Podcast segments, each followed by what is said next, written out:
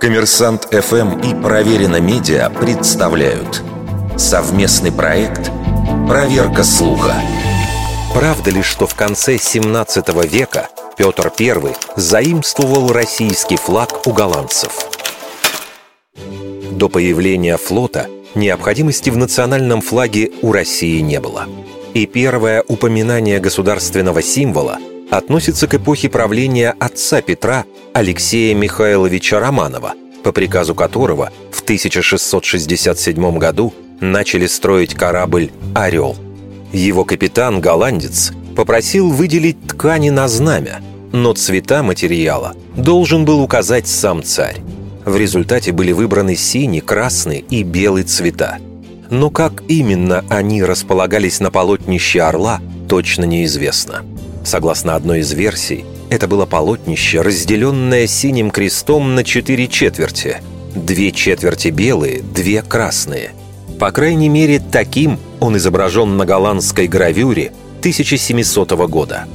Однако на других работах того же периода встречаются иные варианты. Например, полотнище с полосами, причем белое, расположено посередине, как у голландцев – Впрочем, считать рисунки и гравюры абсолютно достоверным источником не стоит. В любом случае, есть неоспоримый факт, доказывающий, что привычный нам трехцветный флаг с горизонтальными полосами появился еще до Петра и его поездки в Голландию в 1697 году. За пять лет до этого бело-синий-красный триколор был поднят над яхтой «Святой Петр». Сейчас этот флаг хранится в Петербурге – и представляет собой полотнище из горизонтальных полос, поверх которых нашит золотой двуглавый орел.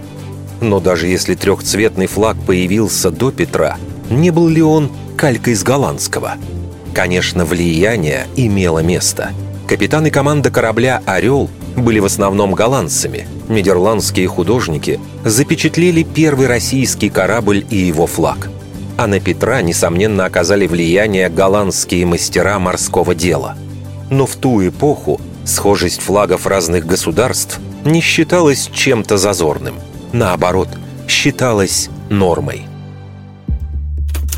Вердикт. Большей частью неправда. Неправда.